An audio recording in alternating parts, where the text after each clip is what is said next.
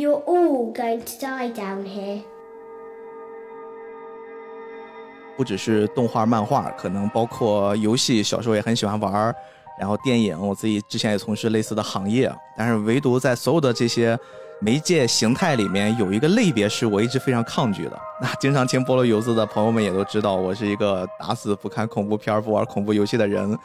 但是呢，今天这期节目可能对我来说又是一次考验了，因为我们今天又把斯派克请到了我的家里面。哎，大家好，欢迎收听这期的菠萝油子，我是主播 B B，我是嘉宾斯派克。哎呦，斯派克呀，前两天我说要不要再来一期，上次大家看来还是挺想你的呀，反馈声音很高，感谢大家，感谢大家，真的这就是谢谢老少爷们的捧场。哎，然后我就说那再聊个啥？我们又商量了商量，突然斯派克说，哎呦毕哥，我看到这个《生化危机》最新的 CG 动画电影要出第四部了。对，死亡岛。哦呦，然后说不如我们聊《生化危机》吧。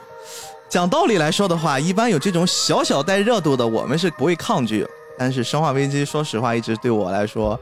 有那么一些童年阴影。然后我又，哎呀，真的是很难去接受这种东西。我坦白说，《生化危机》严格来说，它都不是小小的热度了。这么讲吧，我爸今年五十岁，然后 不会吧，老爷子？呃，听我说完，我爸是一个不怎么玩游戏的人，嗯，但是。我爸唯一知道的一个游戏系列就是《生化危机》。哦，为什么呀？因为它太有名了，周围很多人会提到。就是当你去联想到丧尸这个题材的时候，你第一反应一定是《生化危机》。哎，还真是。我记得我小时候，这是肯定的。我觉得逼哥你也会。对，对于丧尸的理解，应该就是从这个游戏开始的。刚好就是我懂事儿之后，《生化危机》的第一代就开始在全世界开始享誉盛名了。然后突然，好像身边的小伙伴们都开始玩盗版游戏那个阶段，不支持正版哈，你得谢谢卡普空。我跟你说，那个年代你买正版非常难啊，对，其实是比盗版难的多的多。而且《生化危机》，据我所知，它在国内应该是早期的几部，包括零一、维罗妮卡这些，应该都没有中式的中文版，基本上都是当时通过，大家应该听过这个名字叫第三波，第三波画出了个十块钱的盘。哎，我小时候还还闹过一个笑话，我不知道小时候大家有没有去游戏厅的经历啊？嗯。可能绝大部分人印象里，游戏厅都会有一个枪战的游戏。当时好像就会有那种什么打僵尸。嗯，对。但是打僵尸那个游戏，我在很长一段时间内，我一直以为那就是《生化危机》，直到后来我才知道。死亡之屋。死亡之屋，对吧？House of the Day。对对对对对。我小时候玩那个，那是我的极限了。我最早的那个两个恐怖游戏启蒙，一个是死亡之屋，一个就是《生化危机》。嗯。这两个游戏，一个是在就是游戏厅里玩，一个在电脑上玩。哎，小时候还有个。跟《生化危机》同步出来的叫《恐龙恐龙危机》，恐龙危机对吧？对，那个是打恐龙的。而且《恐龙危机》《生化危机》其实都是卡普空作品，是属于一个游戏嗯系列的。我自己在录这期节目之前，我跟斯外克还问这个问题，就是在我看来，虽然我不接触《生化危机》，但是确实我知道它的大名，而且我不止在一个类别上看到了《生化危机》的名字。我印象中，我在高中的时候，我胆子很小，然后我跟我们宿舍的朋友们一起。断了网之后裹着被子看的是最早的《生化危机》的三部真人版，呃，就那个米拉乔沃特，对，就他的主演的那个真人版的《生化危机》，所以说等于《生化危机》是有电影的。后来呢，我也知道它是有这个 CG 动画，而且应该毕哥后来你也会知道，他的真人电影其实跟他的游戏世界观没有多大联系。嗯，对。再包括今天为了做这期节目，我一查，我发现《生化危机》还有正儿八经的漫画啊，《生化危机之》。马尔哈维的欲望，而且这个是卡普空正式授权的漫画，包括还有一部叫《生化危机：天堂岛》，秦泽直树一五年在周刊少年产品上面去连载的。我这里还要补充一点，其实《生化危机》当年还有一个更牛逼的梗，卡普空当年因为不知道港漫的德行，把《生化危机》的改编权卖给了港漫啊，所以说《生化危机二》和三都有港漫版，但是我强烈建议大家不要去搜港漫版看，因为。你看那个剧情都已经不是生化危机了，修仙呀，呃，就是带有修仙的剧情，就是 包括什么里昂被天选，然后一拳能打出什么百万吨的，就是就是如果如果你真的生化危机本身的剧情其实已经有点魔幻了，港漫改编了就是魔幻上加魔幻，当然这是后话了啊，也就所以通过这件事儿其实我们想说的是，生化危机它绝对不仅仅是一个游戏系列，对对对对对，它既有动画作品，又有漫画作品。它甚至出了很多周边，还有真人的电影，啊，还有舞台剧。我后来一查，我靠，对，还有舞台剧，就是《生化危机》。你甚至如果他是以游戏著称的话，那后来他是开创了一个世界观的，他自己就是一个巨大的 IP。之所以聊这些东西、加这些全剧，都是为了给我们自己找个理由。其实大家都不在意的啊。对，包括其实，在聊这些节目之前，逼哥咱俩也聊过，当时我们是在《最终幻想》和《生化危机》两个之间的选。但后来想了想，其实比起《最终幻想》来说，知名度还是《生化危机》更高一点。当然，我个人更喜欢《最终幻想》的原因，是因为《生化危机》我害怕。我确实是在这次重新补这个三部曲，这三部曲的名字也非常有意思啊。第一部叫《恶化》，第二部叫《诅咒》，第三部叫《复仇》，第四部叫《死亡岛》啊。这个《死亡岛》我会不会看也不好说啊。但是我补前三部的时候，我有一个特别特别大的迷惑之处，就是我看不懂，因为很多人可能跟我一样，就大家对于《生化危机》的理解就是。几个壮汉可能有猛女打丧尸的故事，哐哐哐带一些恐怖元素，以游戏为核心的，又有一些解谜的要素，然后是动作冒险。可能大家就这种普通的、没太深入接触的玩家，大家都会对于《生化危机》这个系列有这样的理解，所以我们肯定也会产生一些疑虑，就是《生化危机》这些人是怎么变成丧尸的？这个故事为什么会一部接一部，而且前后好像还都会有紧密的联系？甚至更夸张的是，他把这些故事非常有意思的匹配到了我们刚才说的各种版本里面，有漫画、有动画、有电影，各种各样的故事穿插在一起，组成了一个非常非常丰富的《生化危机》的世界观啊！这个它确实是有一个世界观的。所以今天斯外克作为一个资深的老玩家，又是一个《生化危机》的 IP 狂热爱好者，就跟大家一起来聊一聊《生化危机》这个系列到底是一怎么回事儿。要聊一个游戏，首先要聊它的制作人，对，他的爹是谁？对，而且制作人对游戏本身的这个影响是非常大的。可以说，制作人的风格在一定程度上是代表了游戏的风格。是的，所以。我们今天要聊《生化危机》，一定要先聊《生化危机》的制作人，哎，也就是在游戏圈享有盛名的、被誉为无头骑士的三上真司老师。哦，三上老师，哎，刚才说到这个这么多的 A K 啊，其中有一个我还挺感兴趣的，这个无头骑士是怎么回事？关于三上真司是无头骑士这个梗，其实一定程度上来源于三上真司自己喜欢吹牛，因为《生化危机》最开始是发售在主机平台上的，嗯。三上真丝最开始说的是，他绝对不从主机平台上移植到 PC 端啊，或者移植到掌机端。我们就是玩独家，对，就是为了表现出自己是真正的玩家，因为一个玩家之间不成文的逻辑嘛。玩主机的是骑士链最高端，然后再往下的可能是玩掌机，再往下可能玩 PC，最后是玩手机啊。这个时候我们的这些 PC 玩家要不愿意了，没事手游玩家在你下面呢。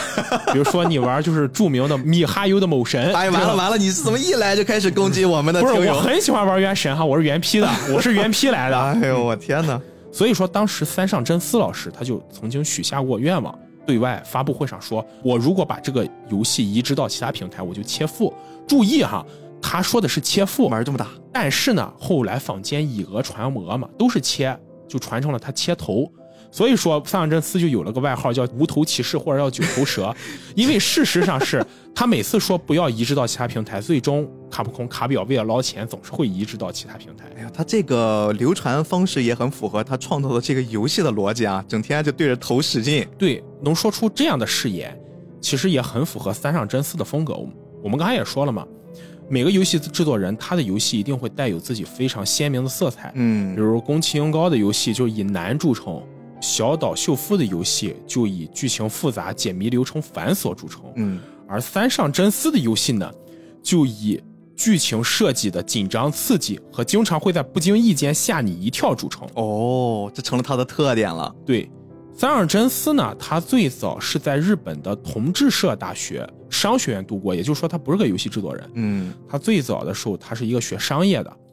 后来呢，因为他在大学时候特别喜欢玩游戏。而且三上真司他是六五年生人嘛，他成长的那个阶段，尤其是他十几二岁的时候，刚好是当时日本游戏业井喷的时候。嗯，当时的各个现在你能知道著名的游戏公司，比方说卡普空、科乐美、光荣，然后我们之前聊过法老空，这些游戏公司都开始了自己的第一桶金，慢慢的起家。所以说，在这个阶段，三上真司他自己是经历了非常多的游戏。而三上真司还有一个特点，或者说他的一个就是爱好，他喜欢看恐怖电影。哦，这个很重要。这个非常重要，也就是因为这一点，所以三上真司后来才会做出像《生化危机》也好，《恶灵附身》也好这样非常经典的恐怖游戏哦。比如宫崎英高最开始做游戏的时候，他就说他觉得游戏不够难，对他没有挑战性。但是宫崎英高的梗是他玩如龙连第一关都过不了，就是他作为一个游戏设计人设计出来一个游戏，他自己都过不了第一关。我不明白宫崎英高的这个他是到底是在哪儿？但三上真司不一样，三上真司打游戏的技术应该在日本的很多游戏制作人里面都算是顶尖的，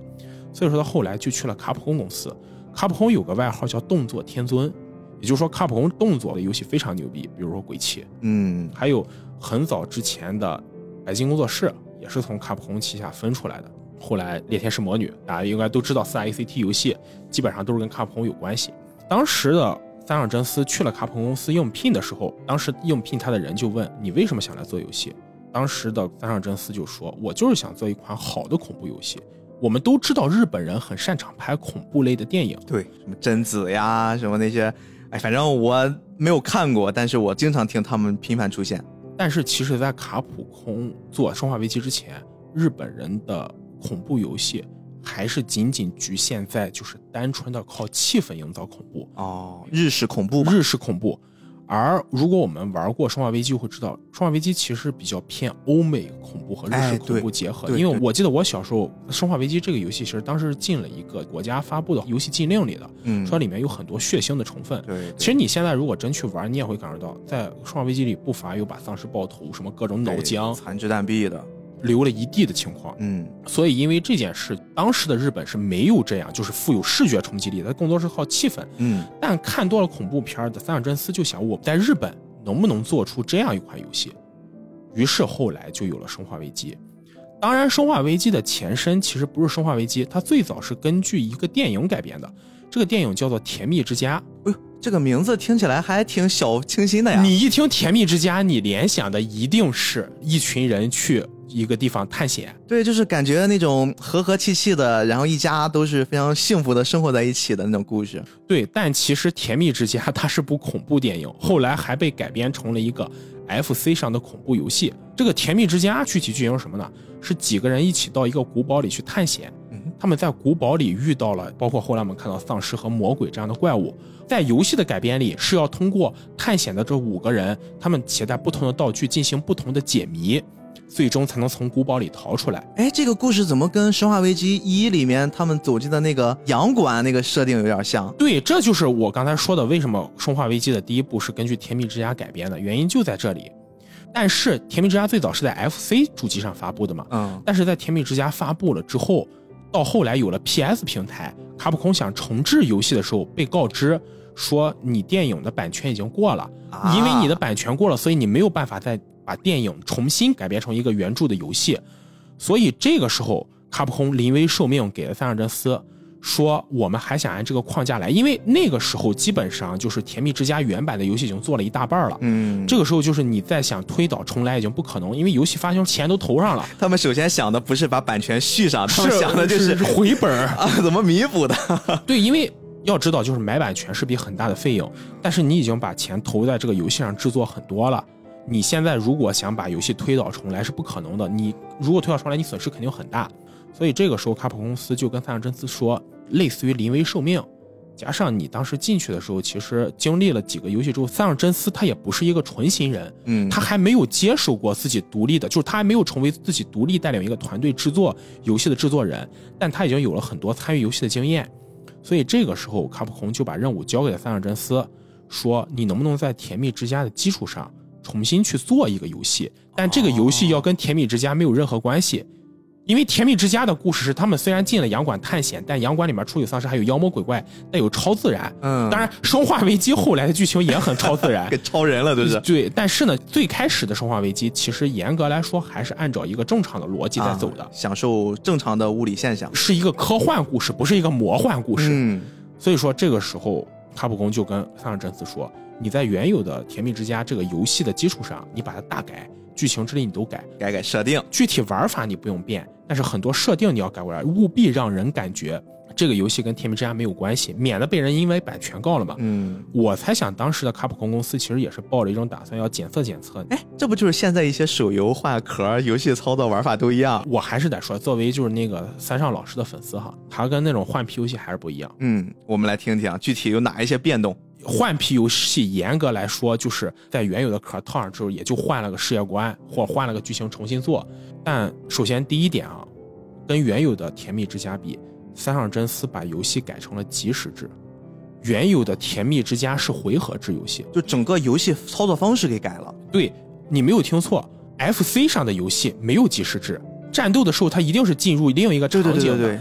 但三上真司考虑到我们要在次世代主机 PS 平台发售嘛，我们肯定要改一下游戏模式。嗯而且那个时候绝大部分人玩回合制游戏已经玩腻了。一个，你也应该知道，绝大部分日本游戏不是走格子就是回合制，对大家没有什么新意。，JRPG 嘛，JRPG 没有什么新意。但是三上真司当时就想，我能不能把《生化危机》在原有的基础上，我做出一个即时类的游戏？而且卡普空本身就是动作天尊嘛，嗯卡普空之前就有什么开发忍龙的经验，那么能不能在这个基础上，我们把动作类和冒险、探索类和恐怖类结合在一起？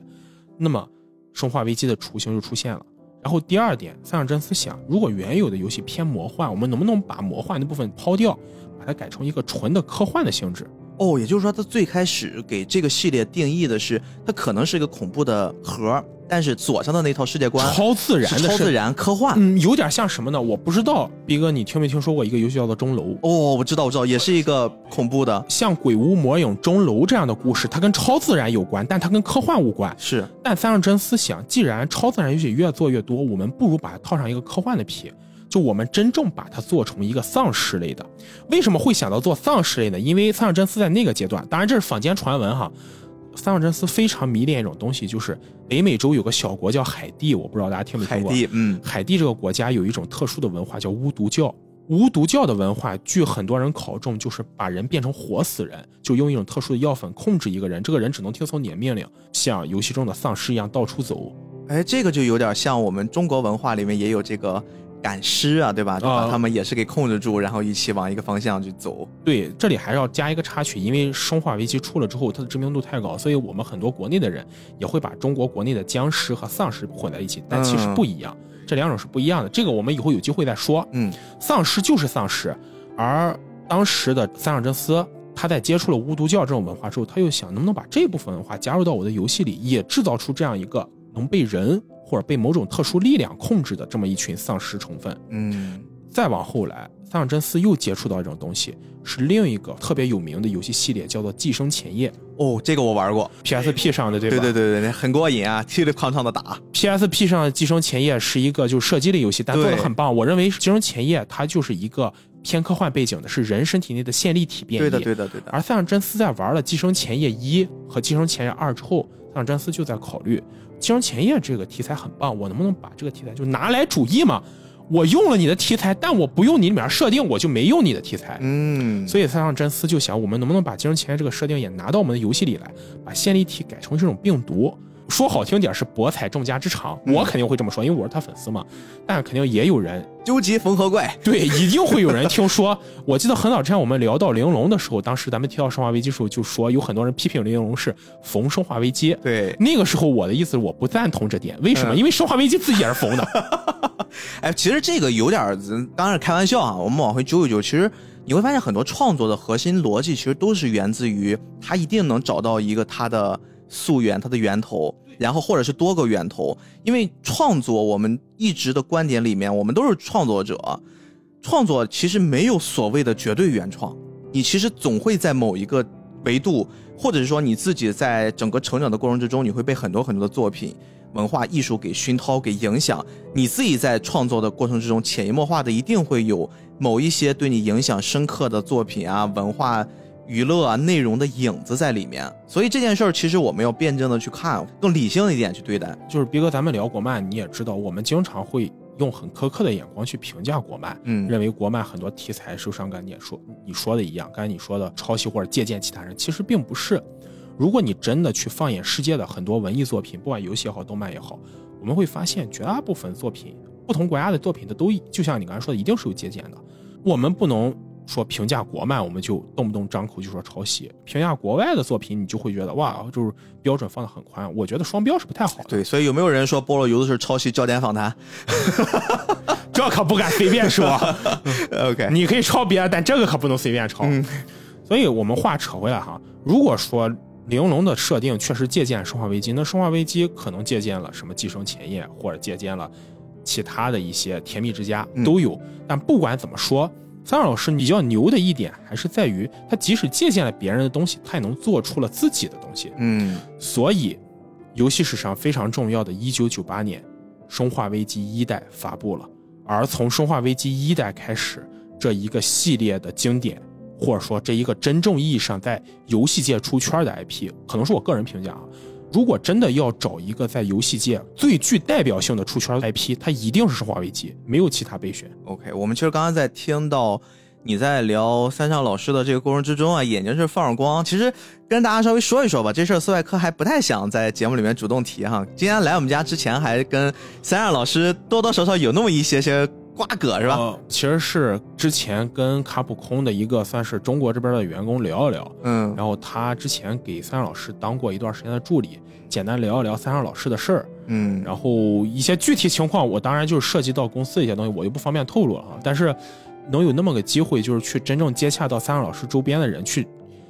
对我来说，三上三上老师是一个偶像。可能之前菠萝油的老听友可能知道，我动漫界最崇拜的是渡边信一郎、嗯渡边老师，但是游戏界我最崇拜的是三上老师。他们对我的意义可能不仅仅是游戏制作人或者动画监督这么简单。所以说今天要聊这期节目的时候，就是我整个人是很兴奋的很。开心啊！一来我们家就感觉到斯外克的兴奋，我觉得这也是一件大家慢慢的见证了我们通过节目认识的斯外克同学，逐渐的朝自己的梦想一步一步走近的过程，真的是挺其实。对我来说，菠萝游子这样一个平台，它也是一个，就是可能有的时候你要相信命运这种东西，可能也是因为有了菠萝油子这样平台，跟逼哥认识，我会变得越来越好。哎，别别扯犊子啊！接着回到哈，但是这里还是要说一句题外话，就是我个人认为三最能代表三二老师制作水平的游戏，并不是《生化危机》，嗯而是《恶灵附身》。呃，当然，菠萝油子它本身是一个动漫动漫节目，不太方便聊这个游戏哈。但是有机会的话，其实可以跟大家聊聊。我个人特别安利《恶灵附身》这个游戏。这个游戏的话，就是它的一些制作，其实跟今年发售的《生化危机四重置版》有很多异曲同工之妙。嗯，这里也要安利一下啊，大家如果对《生化危机》今天听完这期节目有兴趣，真的可以去尝试一下《生化危机四》的重置版，绝不会让你失望。你说到这一点，其实也是我自己作为一个门外汉特别在意的一件事儿，因为在我的印象中，重置版它的逻辑更多的像是炒冷饭，就是让很多很多过去可能大家已经知道，但是碍于时代，碍于一些功能性，大家不太愿意再重新拾起来了，然后给你出一个重置版，重新再卖一卖钱。但是好像《生化危机》，不管是这次最近的这个四代，还是我们更往前一代、二代，那些都有重置。好像每一次《生化危机》的重置版给大家带来的这种状态，绝不是我们因为过去有一个作品，把它稍微画面提升了一下，就拿出来给大家再卖一卖钱。它每一代的重置出来之后，都会引出一种小小的现象级。呃，一方面是因为《生化危机》的 IP 足够大，它已经大到了你不玩游戏也知道，包括我说我爸。另一方面是因为你不管怎么评价，卡普空作为一个游戏公司，它其实哪怕炒冷饭也是很合格的。就是卡普空，它作为游戏公司非常好的点是，它真的在一定程度上可以站在玩家的角度为玩家去考虑。比如二代的重置版和四代的重置版，它都加了很多原游戏它不具备的东西。嗯就加了一些很微妙的细节，这些细节既增加了它的可玩性，又让这个游戏本身的剧情有一个更连贯的表述。嗯比如我们说到目前为止，城市版中评价口碑最好的是二代。二代其实就在原有的基础上加上了真结局和假结局，哦包括不同结局分支路线，你最后能看到动画不同，再加上二代又修整了原本在 PS 主机端上的上个世代游戏里面一些画面的不足，嗯它里面一些 bug，包括游戏中的一些细节，它都会被修复，嗯弥补了很多当年玩家玩的遗憾。因为我是从 PS 时代就一直走过来的嘛。当你自己作为一个游戏玩家，你看到原本游戏里你没有实现一些遗憾，不管是因为你操作水平不够的原因也好，还是因为你当时确实没有心情去把整个游戏打下来原因也好，当你重新去把这个游戏再打通一遍时候，你能收获的感觉一定不仅仅局限于这个游戏本身是重置版上。我觉得就是这点，其实是卡普空做的非常到位的一点。所以说我会安利去玩，而且即使我们今天有些人玩过了之前的这个游戏，或者更多人他没有玩过之前《生化危机》系列，但你去玩重置版，一定会给你一个不一样的体验。老玩家会得到很多其他的体验，而新玩家他会收获一份更好的好奇。就是你玩了这个重置版，愿意让你去接触《生化危机》新的系列，我觉得这点是很难得的。嗯，刚才我在节目开头其实也跟你说过，我们今天因为主要是希望能借助三部曲的动画 CG 版本跟大家来走进《生化危机》，但是确实我自己在看完这三部动画电影之后，我会有一种特别强烈的感觉，就是我看不懂，包括从里面的角色，他们各自为什么他们这么牛逼，然后这些人为什么要扭打在一起，为什么有的人希望能借助病毒谋取一些利益，就是各种各样的原因交织在一起，我好像直观的感受就是很爽，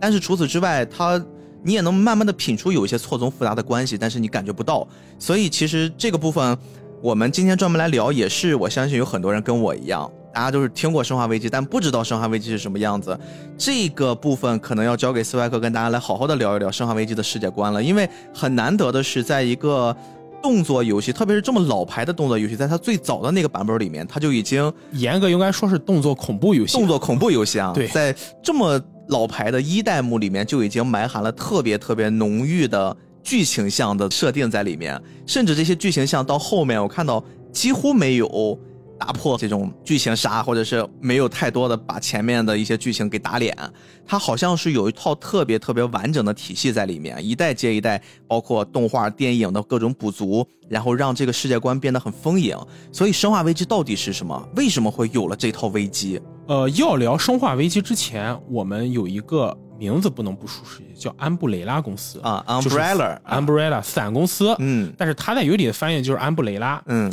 这个安布雷拉公司是怎么出现呢？说起这个安布雷拉公司，又要往前倒推哦。它最早其实是来源于一个传说，什么传说呢？就是在十九世纪的欧洲，当时整个欧洲盛行的一种探险热，当时很多欧洲的贵族愿意资助自己家里的人或者外面的冒险家，去当时还没有开发的，就是非洲、亚洲这些原始森林里探索。哎，这个设定很像另一款游戏，这个《古墓丽影》。古墓丽影不就是这种设定吗？家里面很有钱。对，就是可能西方都比较喜欢这种家里很有钱，然后愿意拿钱出去探索。前几天那个新闻嘛，说往马里亚纳海沟走，那个潜水艇爆了，也是类似于这种事儿。OK，反正你就理解为欧洲的富商，因为日子过得太舒服。每天吃喝玩乐没事干，就愿意找点刺激，主动控制人口嘛。对，主动控制什么刺激呢？当然是怎么作死怎么叫刺激了。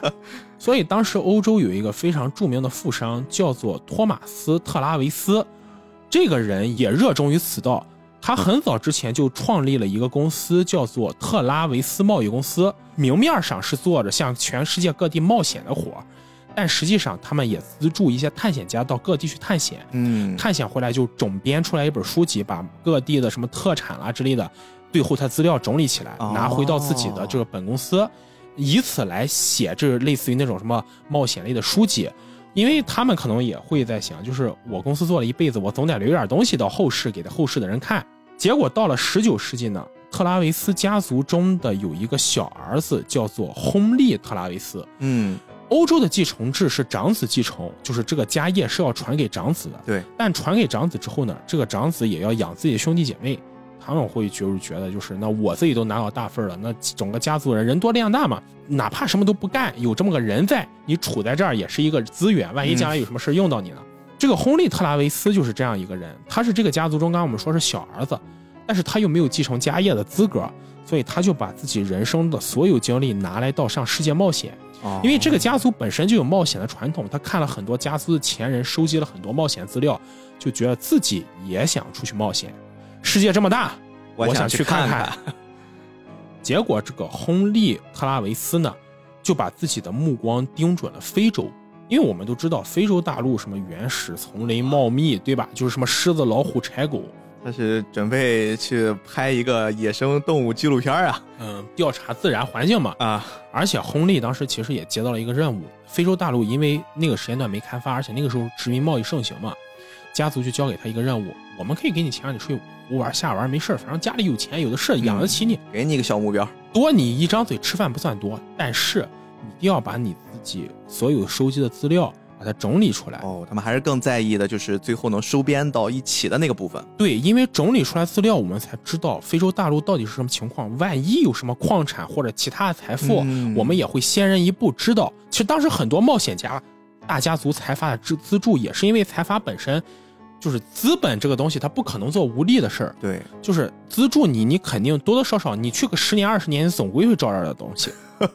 这是开始长期主义了。这就是一个长线投资嘛，嗯就是要不说目光要放长远。对，这个股票不好，可能它全线飘红，但说不定哪天就飘绿了。结果吧，红利特拉维斯这个被他们家族都看成纨绔子弟的小儿子，还真让他找出点东西。什么东西呢？就他在非洲发现了一个部落，叫做迪拜亚部落。迪拜亚部落，迪拜亚部落这个部落呢，本身平平无奇，没有什么特别的东西，跟非洲的很多原始部落一样。但是亨利·特拉维斯在这个部落探险的时候，目睹了一个部落里面首领的选拔仪式。这个部落很奇怪哈，我们一般理解中的原始部落，他选拔首领肯定是前任首领会指定自己的孩子，有血脉关系，一代一代传承。但迪拜亚部落不一样，迪拜亚部落它来源于非洲一个非常古老的帝国，叫做迪拜亚帝国。这个迪拜亚帝国最早是生活在地底下的。迪拜亚部落选拔首领的方式，他会选拔整个部落里最强壮的两个人，在这两个人什么体力各项比赛之后呢，他会为最强壮两个人吃下一种叫做太阳阶梯的花朵。哎呦，这个有点像黑豹的设定。呃，有点像，但这个不重要哈。重要的是吃下这种花朵之后，绝大部分人会因为抵抗不住这种花朵本身的能量，暴毙身亡。哦，也就是说这个花儿本身是有毒的。其实不是有毒，接下来我们会说到到底有什么。但是迪拜亚部落的原始人他不理解，嗯，他肯定会觉得就是这个花有毒。但是如果吃下这朵花朵的人没有事儿，他活下来了。他活下来之后呢，就会成长为超人。嚯，拼几率在这儿。嗯，就是拼几率嘛，就是十个人吃了一个人活，一百个人吃了一个人活，一千个人吃了一个活，就是这种可能性嘛。这组里面最后还能有人吗？也不是每个人都有资格吃，这个是要跟你考虑，只有选拔出来最优秀的人才有资格吃。嗯，那就像那种死宅什么，你就别想了。如果吃下这个花朵，侥幸活下来，这个人会具有超强的力量和超长的寿命，甚至有记载，其中有一代迪拜亚部落的首领活了两百多岁。嚯，年龄也会跟着增长。对，所以说呢，这个迪拜亚帝国或者叫迪拜亚部落，他们就依靠这种首领传承的模式，一代一代从远古时代传下来。而且因为选拔出这个首领本身是超人，也一直以来让迪拜亚部落保持在一个很强盛的状态。嗯，周围的部落都没有办法吞并。当然了，你已经异于常人了呀。对，很多人会觉得这是神天选之子嘛。嗯，但是在这个小亨利特拉维斯回到欧洲不久，迪拜亚部落就毫无征兆的灭亡了。哎，这是为什么？一会儿我们会说到为什么灭亡。这个它灭亡原因在《生化危机五》里有记载，这里我们先卖个关子不说。结果灭亡了之后呢，亨利特拉维斯回到了他的家里，把他的故事记载这都都写下来了，写了一本书，就是在欧洲到处发行。但是他记载迪拜亚部落这一段呢，因为去的人后来没有找到迪拜亚部落，嗯，认为亨利特拉维斯是在吹牛。哦，你自己杜撰了一块你自己想的吧？你是不是想了看克苏鲁神话看多了，嗯自己脑子里臆想的？确实，大家想想，有一神秘部落，然后科技又不是很发达，也没通网，结果呢，你这还找不着，还说人有超能力，肯定就是吹牛逼了。对，结果欧洲当时很多人就嘲笑说：“你们这个特拉维斯家族怎么养了这么一个人，对吧？就是根本就没有什么，就是人知道。完了，小儿子心态崩了。结果就是这个亨利·特拉维斯，他就觉得说：哇，我费尽心思写了这么多东西，你们居然不承认，你们这不承认的话，就是我人生这不这就等于白搭了嘛。嗯，后来就在家族中郁郁而终，哦，直接就带着这份遗憾没了。因为他一生就是所有都投入在探险中吧，结果书籍上市啊被人嘲笑，所以说这个东西他没有办法接受。啊，但是后来根据人考证，其实在背后做这件事的始作俑者就是亨利·特拉维斯的亲哥。他哥哥，那么大家肯定会觉得，为什么亨利·特拉维斯他哥会折腾自己的弟弟呢？其实是因为他哥知道他弟弟写的一定是真的，而且他哥在冥冥中就是自己的第六感也感觉，说不定这种花朵它有特殊的能量。哦如果这个事被揭露出去，所有人都去这个地方探索了，那么我特拉维斯家族就没有办法单独享受这份礼物。哦，他想把它当成家族的财富，独自享用。对他想把这件事儿当成家族的财富，不要想泄露给更多的人。如果很多人都知道这件事儿，那我们不是没法垄断了吗？所以灭亡也跟他哥有关。呃，没有关系哦，。还有别的故事。呃，实际上是这样，我们这可以先提前说，这个嗯帝国的灭亡跟他哥没有关系，但亨利·特拉维斯这本书在坊间被打压，跟他哥很有关系。哦因为即使他灭亡了，很多人去了非洲也会发现残存的遗迹，但他哥通过操作舆论来打压亨利，导致了很多人不相信这件事，就没有人去非洲真正验证，而亨利的探测结果就可以归特拉维斯家族，也就是他哥所有了，自己就可以独吞了。结果呢，过了很多很多年之后，差不多是从十九世纪一直到了二十世纪中期，当时的就是特拉维斯家族基本上就已经在欧洲整个传承都快断了，行将就木了。亨利·特拉维斯他哥也没有想到自己家族，他并没有像自己想的一样能垄断这个就千秋万世存在，嗯终究还是破败了嘛。但是亨利这本书被当时的一个斯宾塞家族族长奥斯威尔·斯宾塞找到了。哦，又引出了一个全新的家族了。对这个斯宾塞家族族长奥斯维尔，他自己也是一个探险爱好者，嗯而且他很喜欢在整个欧洲去搜集很多跟探险有关的资料。嗯，而亨利这本书，因为在世界上备受打击，就没有人把这本书当回事儿，以为他是在梦呓，就是自己臆想的故事。垫桌子角了都。对，垫桌子脚了，就是放在马桶里，厕所缺纸了，就是这种东西。但是呢，你不得不说，成功的人他第六感都很强，这是事实。他看到这本书，他就冥冥中这种感觉，说不定亨利说的这个帝国它是存在的，哦这个帝国本身说不定真有很多很玄学的东西。于是斯宾塞呢就想办法找到了当时特拉维斯家族公司破产后剩下的几个部门，把这个几个部门用高价把它收买过来，整合起来。收购了。收购了。这个时候，斯宾塞收购了这个特拉维斯家族的这个遗产，又找到了很多更详细的资料，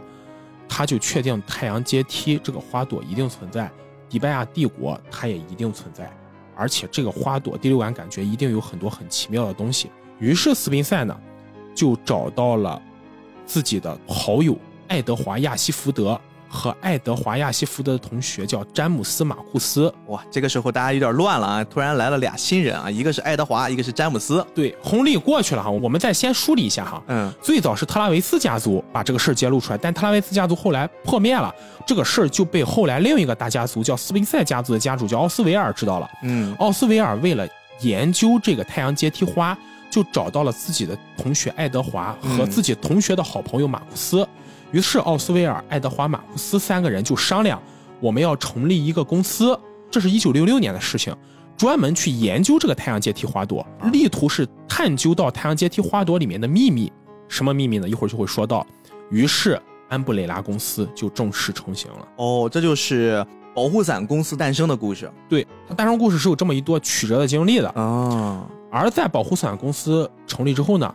斯宾塞马上想办法用自己财力雇了一波雇佣兵，嗯，把雇佣兵派到非洲，很快找到了这个迪拜亚的地区，真的找到了。真的找到了，证明了亨利没有撒谎。那过去这个小斯家这么有钱、这么有权的那个阶段，他们就是不相信他小儿子说的，不然他们去找应该也能找得到吧？对，特拉维斯家族，他们以为的是亨利留下的有价值的东西是矿产啊，这些东西，他们没有想到太阳阶梯这个事儿，还是不相信，还是不相信，因为你想，就这种故事，假设你是特拉维斯，你有一个弟弟，比如我吧，我跟你说这个事儿，说吃了这个花能活两百多年，你信吗？你也不信。我昨天喝了多少酒，吃了多少花生米儿？但是有的时候成功就掌握在那些不信邪的人手里。嗯斯宾塞不信邪，所以他和马库斯、爱德华三个人一起找到了这个迪拜亚帝国的遗迹，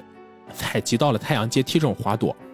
在太阳阶梯花朵中找到了一种病毒，叫做始祖病毒。哦，一听这个名字就很厉害。这个始祖病毒就是后来我们知道什么 T 病毒、B 病毒、G 病毒的原始核心，就是始祖病毒。哦他们所有病毒都是从始祖病毒中研究传承下来的。于是这个时候呢，斯宾塞也搞清楚了，到底太阳阶梯花朵的毒性从何而来？嗯，其实是因为始祖病毒被人摄入之后，会导致自己体内跟病毒反应产生变异。百分之九十九的人经受不住这种变异，会以非常痛苦的方式死去；而经受住这种变异的人，就会成为天选之子，被筛选出来的那个人。哦，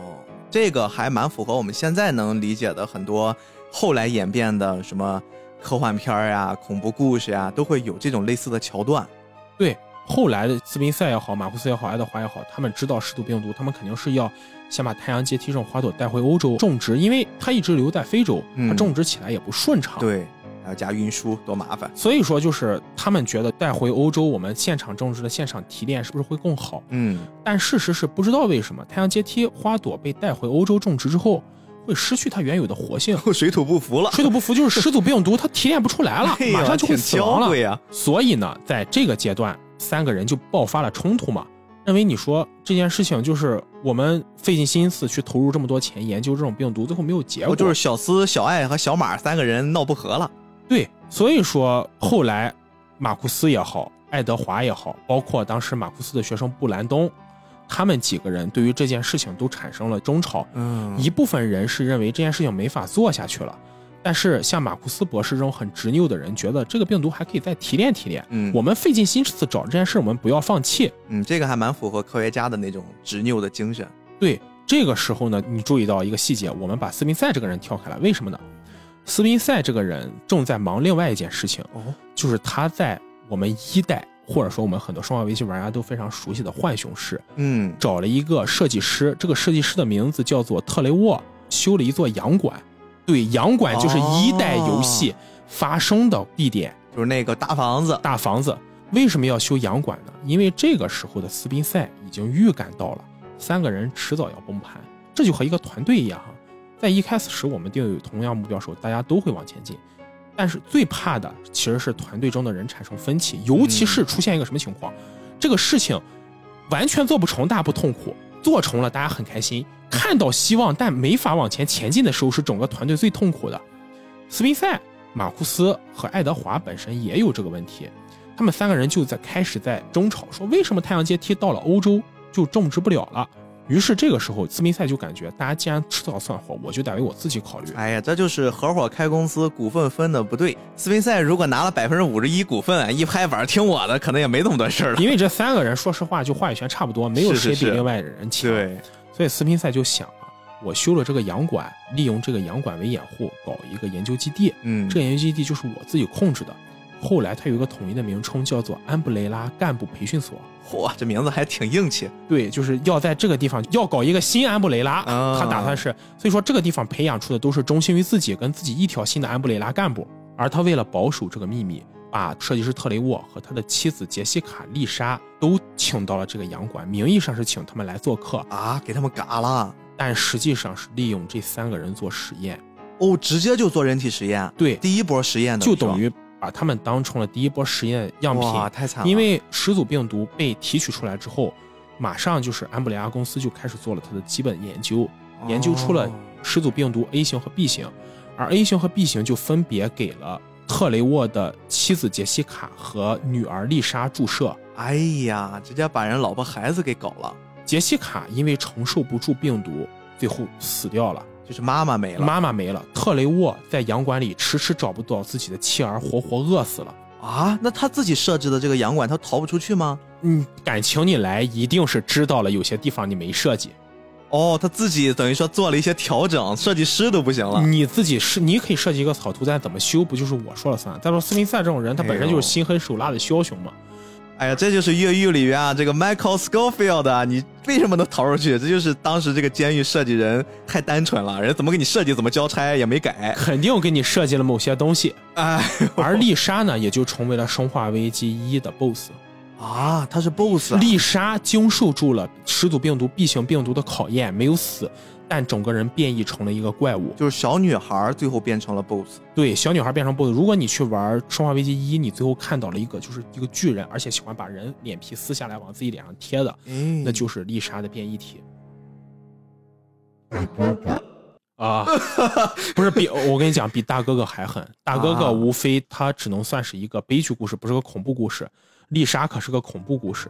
哎呦，这个故事我们听到现在已经基本上找到了恐怖内核了。刚才我如果我们说这种神秘的病毒，它可能是一种科技的产物，然后到了人体之后，特别是注射到了设计师的母子体内，并且已经发生了一些变化，已经变成了一些人性、一些更深层的恐怖，就是我们对于人的贪婪、强权的霸凌，其实这些已经目前感觉到辐射到这部作品里面了。其实到这儿，后来的悲剧和很多恐怖的剧情已经出现端倪了，但这还不够。到了差不多六十年代末、七十年代中期的时候，三个合伙人之一的爱德华突然暴毙身亡。哎，他的儿子亚历山大继承了父亲的位置。后来有坊间传闻说他是意外去世，但这个意外肯定不简单呀。一般来说是跟斯宾塞有关系的，因为我们从刚才叙述能看出来，马库斯其实算是一个研究狂人。嗯，对，他其实算是一个邪恶科学家的性格，他更多的是对病毒本身感兴趣，而不是对病毒带来的就是这种利益感兴趣。嗯，但斯宾塞本身是一个利益至上的人，商人嘛。而当他面对几个原有的合伙人互相之间关系看法不同的时候，他第一想法一定是想办法把权力夺到自己手里。嗯，所以爱德华意外身亡，虽然是意外身亡，但这个事儿可能背后也不是什么意外，耐人寻味啊。而爱德华意外身亡之后，原有的三角平衡就被打破了。我们知道，如果三角一旦崩离，剩下两个人关系不是特别好，就一定会变得特别差。对，就是没有中间形态。这个时候的斯宾塞就把目光盯上了马库斯，为什么呢？因为马库斯此时其实已经在非洲的迪拜亚部落附近建了一个研究所。哦，他在当地因为这个花儿没法拿到欧洲他们的总部去研究，他就干脆直接在这个花生长的原产地开始建了一个研究所。对，而这个时候呢，斯宾塞就开始想，我之前一直忙着争权夺利，也没有在研究上取得什么进展，但是。你马库斯取得进展，不就等于我取得进展了吗？怎么怎么拿到你的进展呢？就很简单，把你解决掉，不就有进展了吗？哦。于是他这个时候就派出了后来生化危机中的两个大 boss，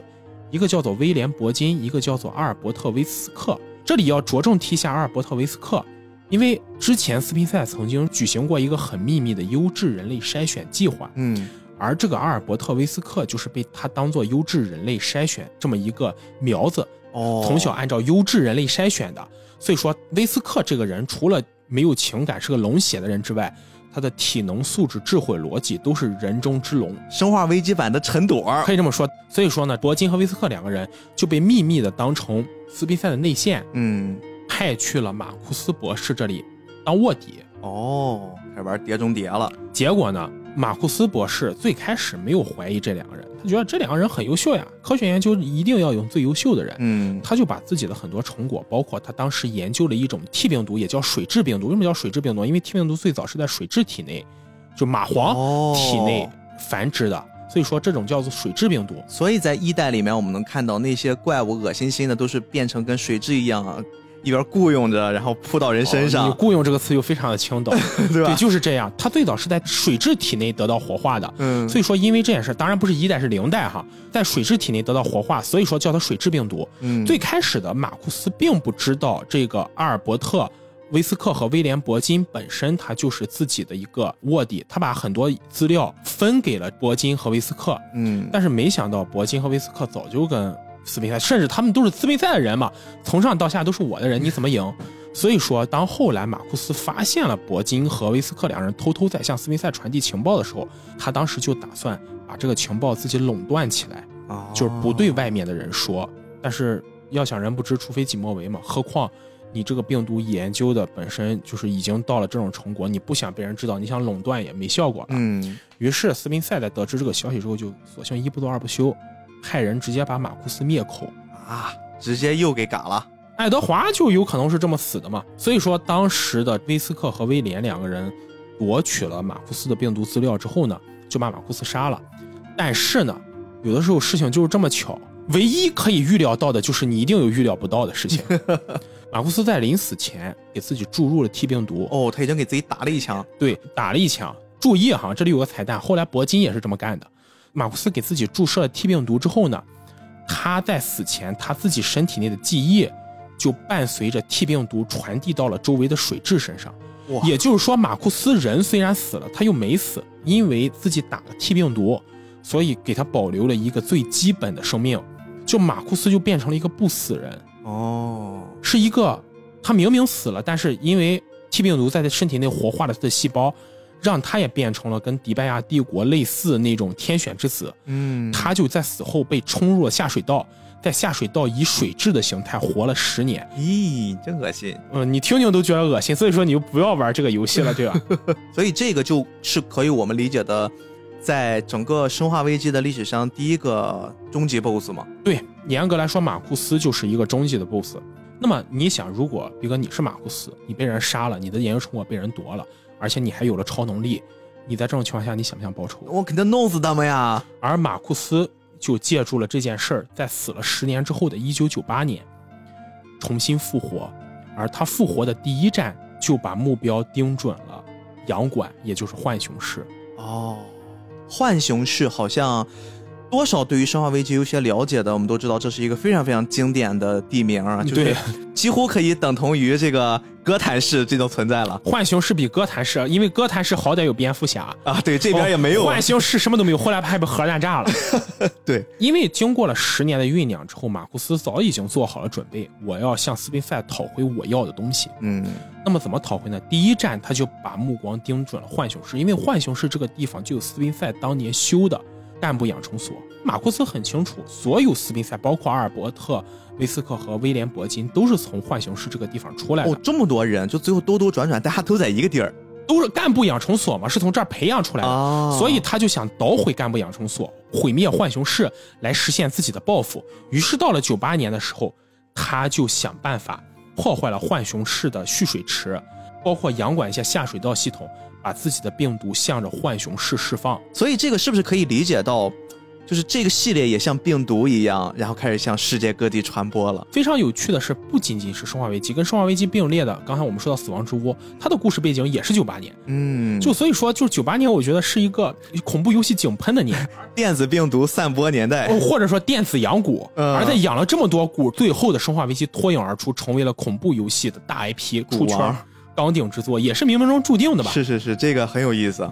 所以说，从九八年的洋馆事件开始，《生化危机》的故事就从这里打开了。哦，有点长，大家不要在意啊。哎但是这个其实我听的非常的有味道呀。作为，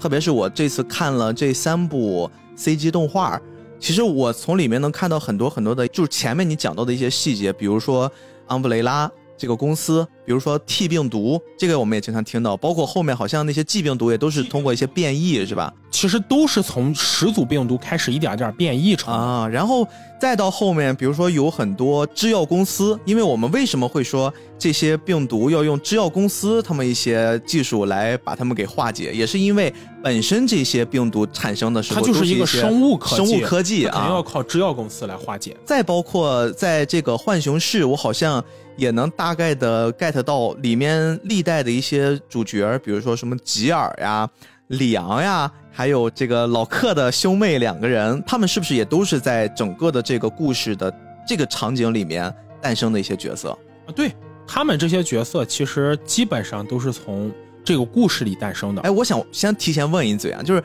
这几个角色，他们都是正常人吗？我这里要先声明一点啊，游戏的设定、漫画的设定和电影的设定是不一样的，哦甚至有很多内容是吃书的。比如说，在漫画里设定的里昂是曾经有在《生化危机四》里是被当时《生化危机四》里的那种虫子感染我了。感染过，对，但是在游戏的设定里，其实没有明确的说他们有被感染的痕迹。因为我总感觉他们跟一些已经被变异的那些 BOSS 们打架的时候，明显感觉出他们就是像人类的上限，但是没有到超人那个能力，被打得很惨，正面刚。但是呢，如果他们被一些那种更恐怖的生化怪物给攻击的时候，打得很惨，比如说一锤抡到一个车上，然后那个车都被打出凹槽了，他们很痛苦，爬起来接着干，就是好像那个身体构造又特别特别的异于常人。明确被感染过或者有过病毒侵蚀的有这么几个人啊。如果你玩过二代，你会知道这里面是双数线嘛，一个是里昂，一个克莱尔。克莱尔带的那个小女孩叫雪莉，这个雪莉铂金有过明确记载，她是被感染过的，所以有人叫她毒二代。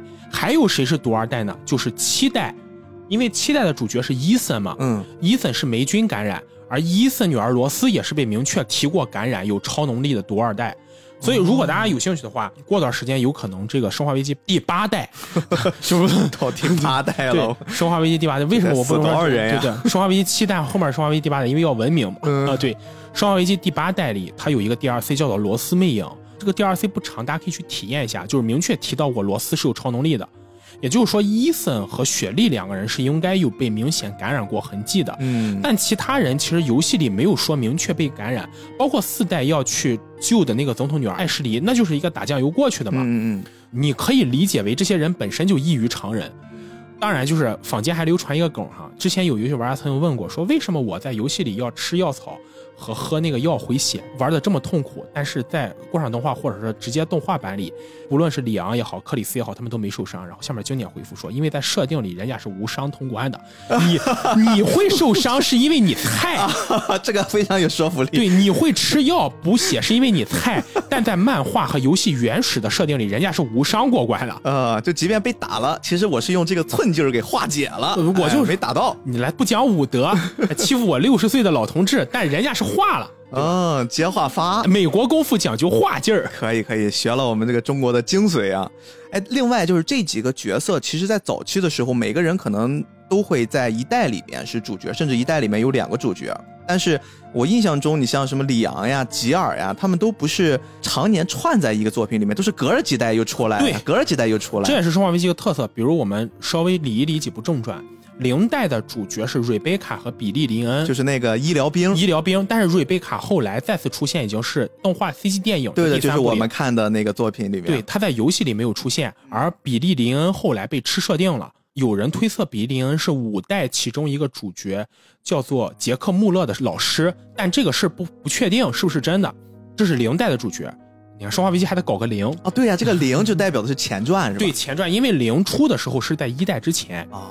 一代的主角也是瑞贝卡，就是刚从那个零代打完了，接着就去洋馆了。呃，对，这挺累啊，这妹子。一代的主角是瑞贝卡和克里斯，克里斯就是我们说的这个克队友的神仙。对，只要跟他当队友，大家都活不了太久。一代和零代的故事线，按照游戏的设定，故事线可能只差了不到二十四个小时。也就是说，瑞贝卡刚刚在列车上跟比利林恩经历了生死，然后他又跑到洋馆去打了。所以说，瑞贝卡就同时出现在了零代和一代两个作品里。准备很厉害啊，这个姑娘。其实《生化危机》每代都会有两个主角，嗯，一代的主角就是瑞贝卡和克里斯，二代的主角是。里昂和克莱尔，克莱尔就是克里斯的妹妹，对，那个平平无奇的女大学生，女大学生，对，女大学生现在成了一个梗了，就是哪个女大学生精通各种武器，还能单杀丧尸，对，很难找到。其实《生化危机》应该算是个大女主游戏，对对对，很多女主在里面都有特别亮眼的表现。对，所以我说，就是现在很多作品争上刻画女性群像，不如像《生化危机》学学怎么刻画女性。也就是说，二代的时候就出现了那个高人气角色里昂，大家都觉得非常的帅。那个其实某种程度上就是艾大王也应该算是主角，但是他不是贯穿全篇的主角，像是最。佳配角，对他是在里昂的故事中出来串了一眼，一抹亮眼的红。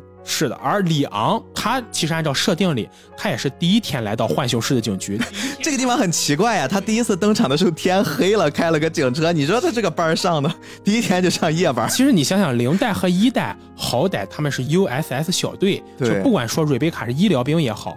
还是这个克里斯，他是一个精英特种兵也好，他们都是有那种就是专业专业训练加成的，能够应付这种事儿。但是二代的设定就有些离谱，一个女大学生找哥哥，没有任何战斗经验，杀出整个浣熊市；然后另一个是第一天上班的新人警察，经过了培训，连只鸡都没杀过，他也能成功的打通全关。所以说这两个设定就有点离谱。对对对，天选之人啊！三代的主角是谁呢？三代的主角就是吉尔。和克里斯，哎，吉尔又是一个我们新说的特别高人气的女性角色了。吉尔本身也是克里斯队友，他和克里斯两个人都供职在就是这个 USS 小队里。嗯，这支小队我们这里提一下，也是伞公司专门为了应付这种就是生化事件打造出来一个小队，因为他们也知道自己研究这种病毒做生化武器，搞不好哪天又反噬到自己身上了。是不是？我可以把它理解，结合你前面讲的《生化危机》的前身，就是那个什么幸福家那个。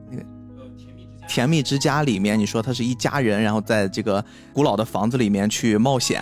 是不是这一家人就可以把它映射到这几个小队的每个人身上？嗯，也可以这么说，因为这个小队身上所有人关系也都很亲近。嗯，但是呢，就是你这个一家人范围得缩小点，除了主角，剩下家人都死了，哦、因为有克里斯嘛。啊，对，所以说克里斯就有个外号叫克队友嘛。对，但其实根据漫画和动画的设定来看。克里斯之所以克队友，是因为他带着都去执行超高难度的任务，啊、就是他本身能力很强，执行的是超高难度的任务，所以说他才会克队友。没办法，周围人没有那么强。对他，因为他自己太强了，才表现出克队友。如果他去解决那种轻松的事件，可能也没有那么严重。是这么想的话，你像刚才我们聊的几个主要的角色，也都跟克里斯有接触，人家也都活着嘛。对。那主角肯定得活。比如说 里昂有个外号叫载具杀手，就他做的每个交通工具都会坠毁，直升机会坠毁，车会垮。我还听过他叫李三光，李三光，他这个李三光就我们一会儿要说到，跟四有关。瑞贝卡贯穿了两代游戏，克里斯贯穿了两代游戏，嗯，然后第三代是吉尔，到了第四代，咱们的里昂李三光又回来了。刚才你提到李三光，为什么叫李三光呢？为什么呢？因为四代游戏里原始的很多就是那种终极玩家叫高玩，嗯高玩都喜欢在四代游戏里，因为四代游戏设定是在西班牙的小村庄嘛，嗯，进入村庄里把所有的补给品抢光，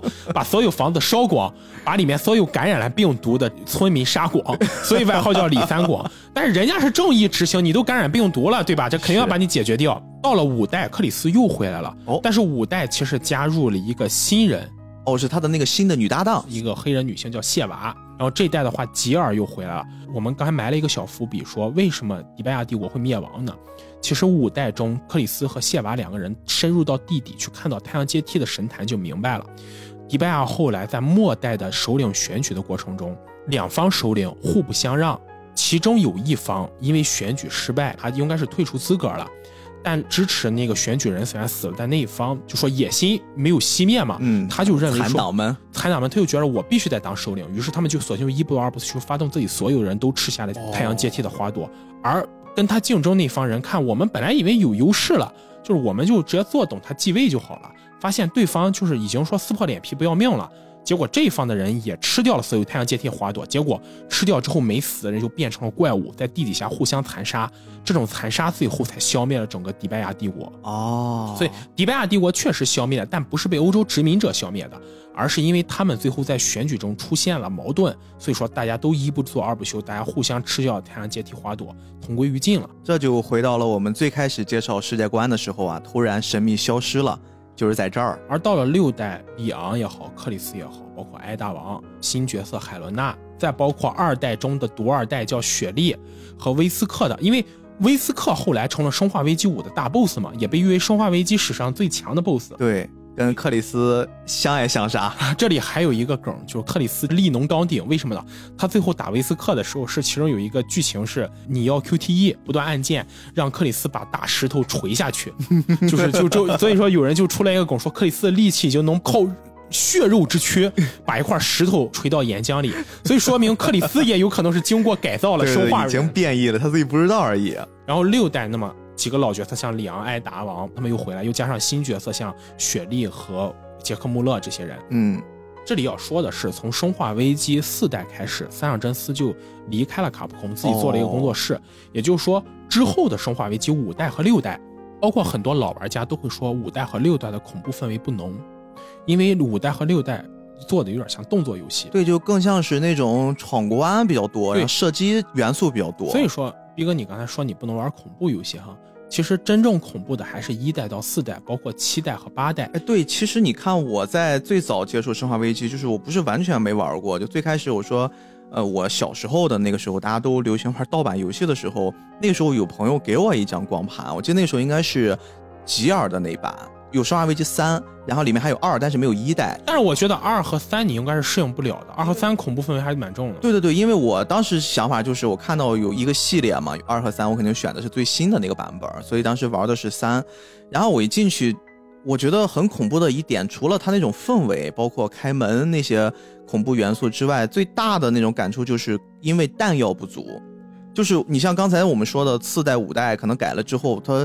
就是可以哐哐乱杀。包括五代的通关时候，你可以拿，我记得你可以拿到一把黄金 AK，是无限对对子弹的。对对对，就是有句话我不知道你听过没有，所有恐怖游戏来源都是火力不足。嗯，如果恐怖游戏中你的子弹数量很多，往下一顿乱杀，杀到最后你没觉得有什么恐怖，来对对对多少丧尸你都能轻易解决。其实这件事儿就是我还蛮想跟你聊的，因为我自己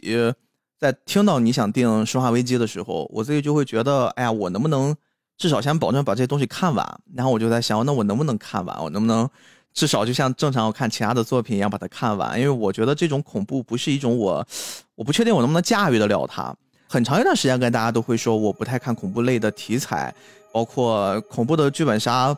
包括电影、小说，就这些，其实我都是从生理上抗拒的。但是剧本杀好像没有几个不恐怖吧，都是跟凶杀有感关的吧？对那种凶杀，其实在我来说它不算恐怖，我觉得恐怖可能更多的是这个，就是我想跟你去聊的关于恐怖的定义。我自己其实一直在设想，那我最后害怕这些东西的源头是什么？我到底在害怕什么？然后我今天稍微回顾了一下我自己对于这些产生恐怖念想的原因哈。首先第一种，我觉得就是关于那种特别原始的恐怖点，比如说血，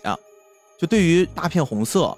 或者是一个作品里面有这种尖叫。那这些东西其实对我来说就是一种生理上的刺激，比如说我经常在路边，如果有一些人那种特别疯狂的大声喊叫什么的，我自己就会心跳感觉明显加速。就他会给我一种好像是对我产生了一种威胁，我需要去逃避，就那种状态。我觉得在绝大部分人的认知里，尖叫总会伴随着死亡。这个好像是属于就是人类在漫长的进化远古基因里面蕴藏着一种对于生命的保护。因为我们看到，如果有一些尖叫，可能就代表了那边会发生一些危险，然后大家就会做一些远离。所以说，就是人类在远古时代，它可能就像你说的，会产生一种就是尖叫会带象征着危险的这样一种感受，而。到了我们现代社会中，就会把尖叫跟预示着危险和灾难的降临联系在一起，而且很多恐怖作品，包括《生化危机》在内，它总是会有一个铺垫，就是形成一种反差。对，先是前面极静，非常静，没有人。对。但你慢慢走过去的时候，忽然啪的一声，一个非常大的声音出现了。对。这个时候你自己在玩的时候，哇，你就会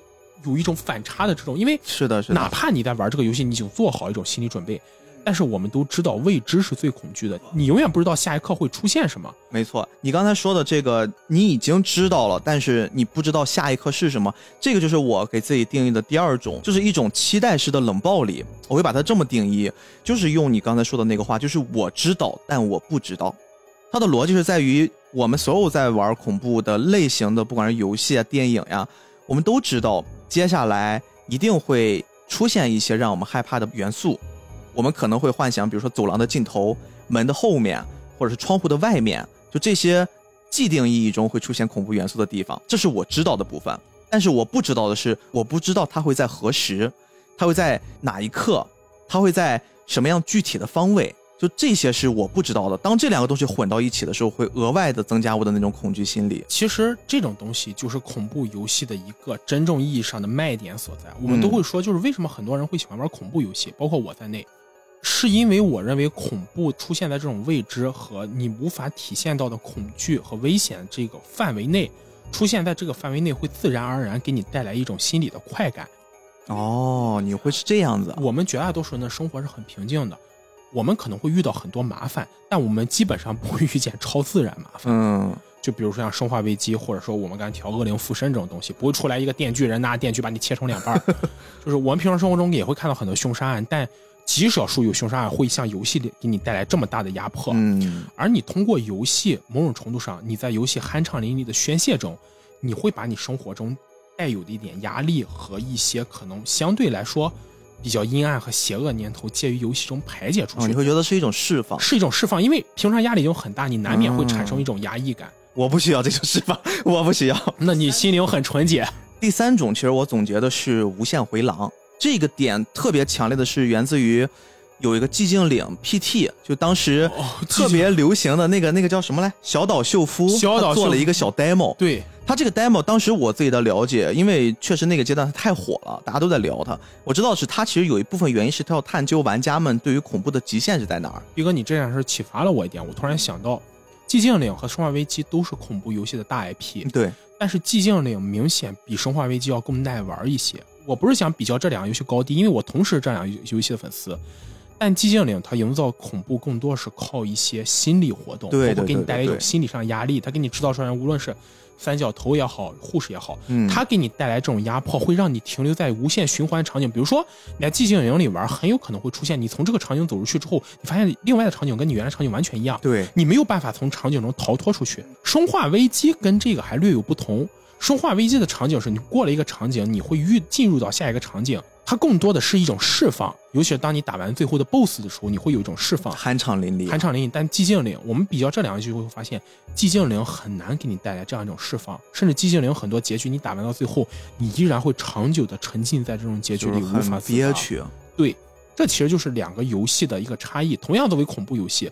但是从商业的角度来看，这也是寂静岭的玩家比生化危机要少很多。嗯，也是因为寂静岭它营造这种是更深层次的恐怖，它会给人带来一种更深层次的不适感。嗯，而寂静岭又跟生化危机不同，生化危机中可以开枪，你有一个很好的发泄渠道，但寂静岭其实没有。嗯，然后第四个点，这个是我之前因为我们的专业会有一门课叫影视心理学，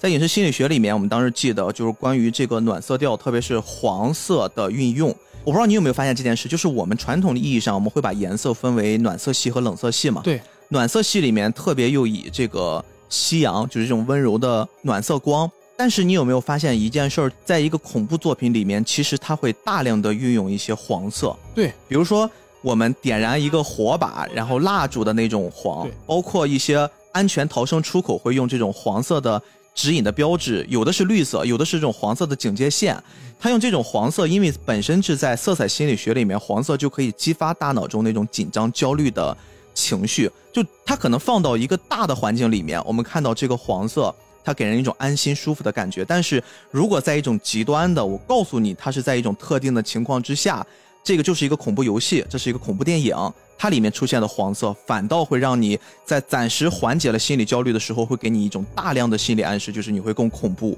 接下来你会面临一种就是所谓的黑暗中的那种恐怖的迹象出现。对，所以我自己列举了我自己害怕这些元素的基础之上，到底是什么导致的？明明大家对于恐怖的这个源头，大家的认知几乎都是一样，我们都可能会有同样的基因，我们都会有同样的恐怖源，我们都会对于这个色彩有一样的心理的暗示。那为什么我们的感官会不一样？哎，真让我查到了。你在整个的成长的过程之中，你有没有听过一种人格测试——罗夏的墨迹实验？这个墨迹实验非常非常有意思，他是一个瑞士的精神病学家罗夏，在上世纪初，就是一九二一年的时候研究出来的这种实验。这个实验特别有意思，他就会用这个墨水呀，在白纸上，然后就随便的滴，做一个对折，对折之后再打开，它就会通过这个墨水的随机的印染，会出现不一样的图案。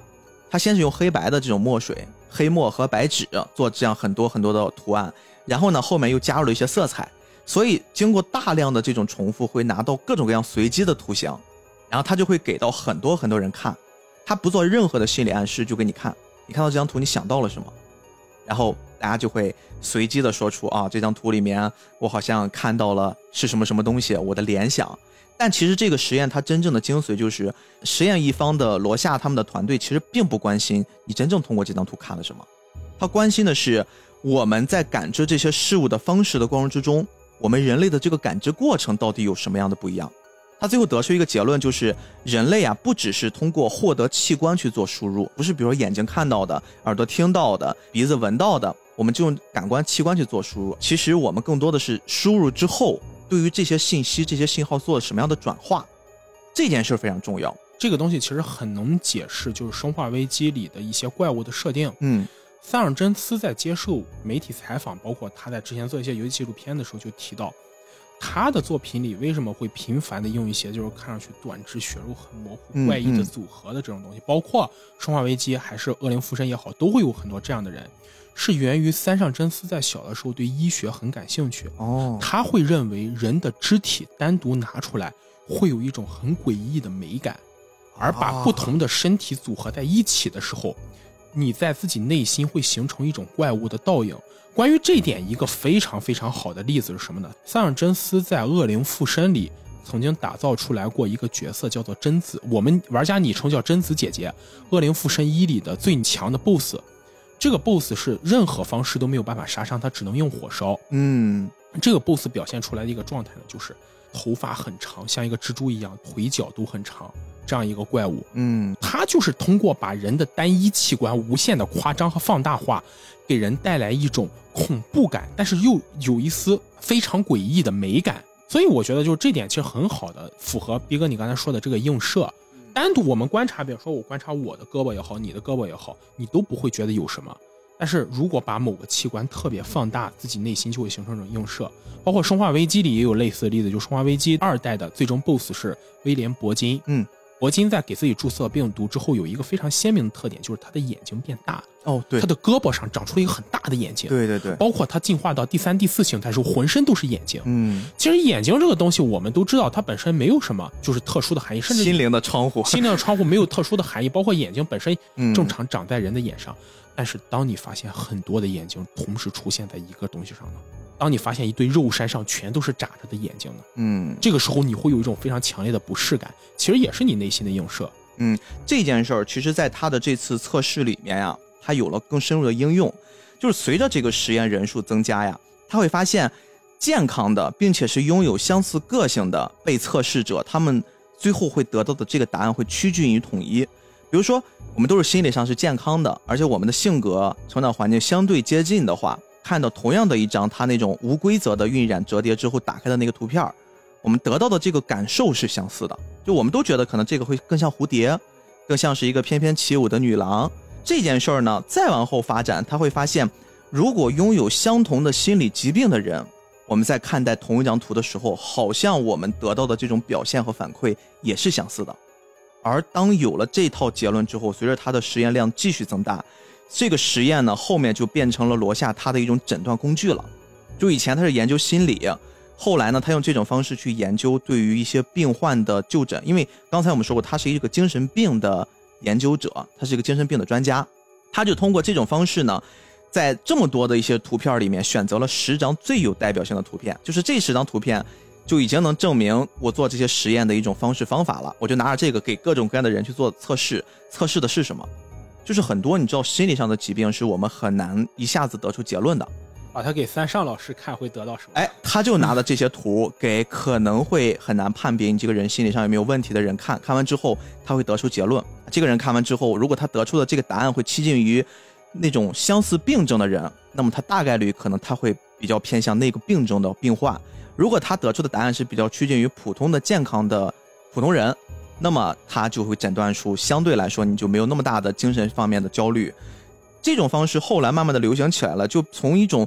医疗上的评判标准变成了一种流行，就是很多人你看拿到这个星座，我们就开始我给你验一验什么你的未来。很流行的叫 MBTI，对对对，就是测试什么人格，它变成一种流行了之后，它自然就在临床上就相对大家开始比较排斥了。就是这个东西，就大家会用各种方式去去拒绝它的实验结果。但是这个实验后来在二零一三年的时候有一次大规模的研究，然后这个研究里面也也去研究了这个实验嘛。后来呢又被重新定义了，就是认可了它的功能性，就觉得这个还是有一定说服力的。其实你看，为什么我刚刚说了这么一大堆罗夏的墨迹实验，就是因为刚才我们也提过，比如说在这个黄色的这个环境里面，为什么我们都觉得这种。偏黄的、柔柔软软的，在普通的环境里面，我看到都会觉得安心的火焰，在恐怖的那个氛围里面，我们会觉得尤其的恐怖，会觉得好像脱离了这个火焰的范围之内，一切都是恐怖源。就是因为在本身我们研究了大量的普通人的心理上，我们都知道这东西在那样特定的环境下它是恐怖的，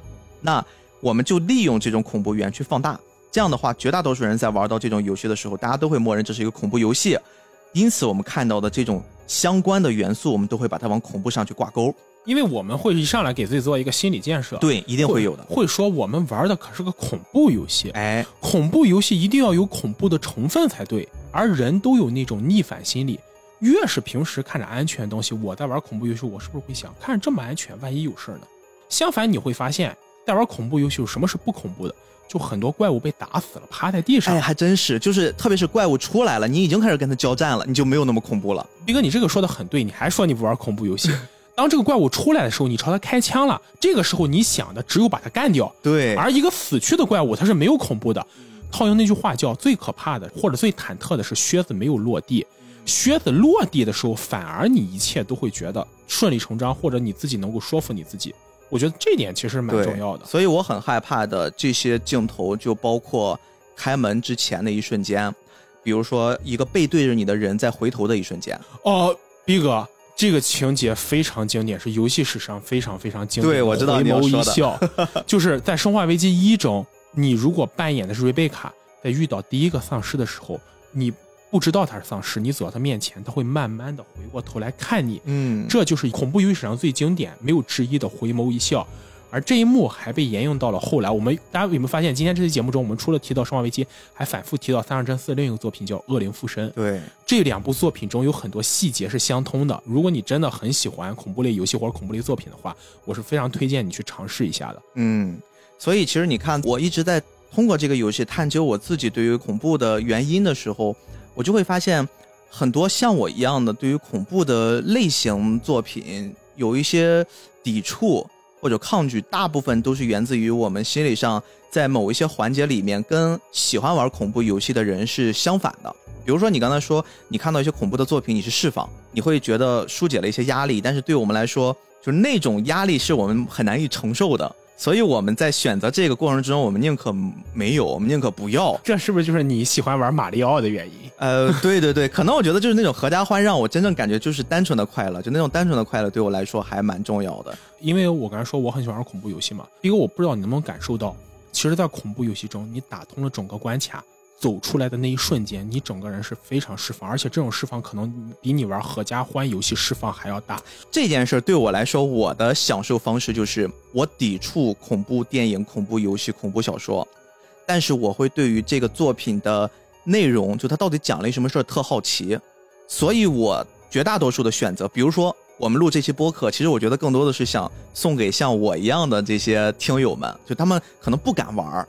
但是呢。他们又想知道《生化危机》到底讲了什么，我们今天我觉得是做到了。其次就是，比如说恐怖电影，我可能不太敢看，但是我又会很好奇，为什么这个作品这么火呀？为什么贞子大家都觉得这是一个什么恐怖鼻祖？虽然后面一说这是个科幻片啊，我就想知道这个剧情，所以我会选择相对来说我比较排斥的三分钟看电影这种类型的电影解说，我看的最多的就是恐怖片儿。因为用他们的解说之后，我感觉我好像了解了这故事讲什么了，但是我又没那么害怕。很多电影，我觉得通过三分钟看电影，我是愿意接受，但唯独恐怖片，我反倒我不喜欢看。对对，因为我们对于恐怖的理解不一样。对，而且有一个观点就是，我对恐怖的理解是我要进入进去，所以我的标准是看恐怖小说的体验感小于看恐怖电影，看恐怖电影体验感小于看玩恐怖游戏。我几乎是等同的。对，因为恐怖游戏是你真正在里面，你进入到这个游戏里的感觉是完全不同的。而且你像我的释放，就是当我整个游戏打通关之后，因为一般恐怖游戏最后都会有一个比较光明的结局，嗯，对对。然后你走出了这个阴暗的角落，你踏上光明的大道，阳光朝你洒下来。一开始你情绪和你的感觉是被极度压抑着的，通关的那一刻你释放了，这种先压下去再释放给你带来的快乐，刺激你脑内的多巴胺分泌会更大。嗯，我懂你了。但是啊，你现在对于我们来说，我不要那些，我要的就是，我就想知道他讲了啥事儿。我去掉恐怖元素，我想知道它有什么故事，就完了。就是虽然全程聊是游戏，但我们还是要提这个，因为还是有动画 CG 电影嘛，这是咱们菠萝油的主旨啊。对。那你看完这三部 CG 电影之后，你的感受是什么？我其实反倒觉得这个整体看完了，特别是我在了解了那个他们一个大概的故事背景之后，我想我看三部电影的过程，我好像把它当成一爽片来看了。就是我没太把它带入那个恐怖的元素。严格来说，《生化危机》的三部 CG 电影不是恐怖电影，它算动作电影，大量动作戏。而且你想，里昂·克里斯这样的超人，你用的时候可能不是超人，但是节目里拍一定是超人。对对对，就是我看到这几个主角出来，我会很有安全感，我会觉得他们肯定。再厉害的僵尸，特别是变异越大，我觉得越有安全感，因为他已经就恐怖谷的那个边界已经出去了，我觉得肯定打不过他们。那过段时候你看死亡岛应该更有安全感，因为死亡岛是五个主角面对一个 boss，所以有人就留言说这个 boss 是造了多大的孽。就那几个历代克里斯、里昂、吉尔、瑞贝卡这几个人合作起来对付一个丧尸，哇，那他死定了。对呀，你这到底是多大的风险？要同时面对这么多主角，有点像生化危机版的复仇者联盟。请选择你的英雄，我全要。对，OK，那也是最后节目，我们给大家把这个最新要上的《生化危机：死亡岛》这个系列，哎，留了一个期待值啊。对，然后大家如果有兴趣，或者是听了咱们这些节目，真的对《生化危机》这个系列有了一定兴趣，或者是在我的角度，我其实安利。如果你对恐怖游戏感兴趣，你又不想玩特别恐怖的游戏，你真的可以去玩玩《生化危机》的五代和六代，嗯，因为这两代游戏基本上是属于割草类的，里面你甚至可以，如果你玩的好，全程一枪不开，纯粹用体术通关也可以。而且如果说你又不想玩游戏，你可能操作也比较苦手。看这几部电影，其实也不会有什么恐怖感。这里可以给大家打个预防针，也不怕剧透。对对，就是我的这种小胆儿，我都可以看下来，没有一个这么适应不了恐怖电影和游戏的人都能适应下来，我相信听众朋友也没问题。阿 B 认证，行吧？那感谢你的时间啊，今天也特别开心，斯外克又来跟我们聊了一个他自己很喜欢的作品。那如果大家喜欢的话，请把它分享给你重要的人。我是菠萝游子主播 B B，我是嘉宾斯外克。那我们下周再见啦，再见。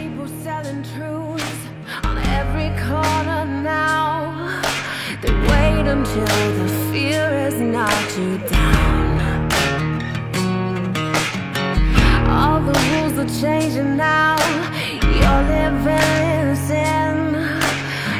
Everything around you's caving in.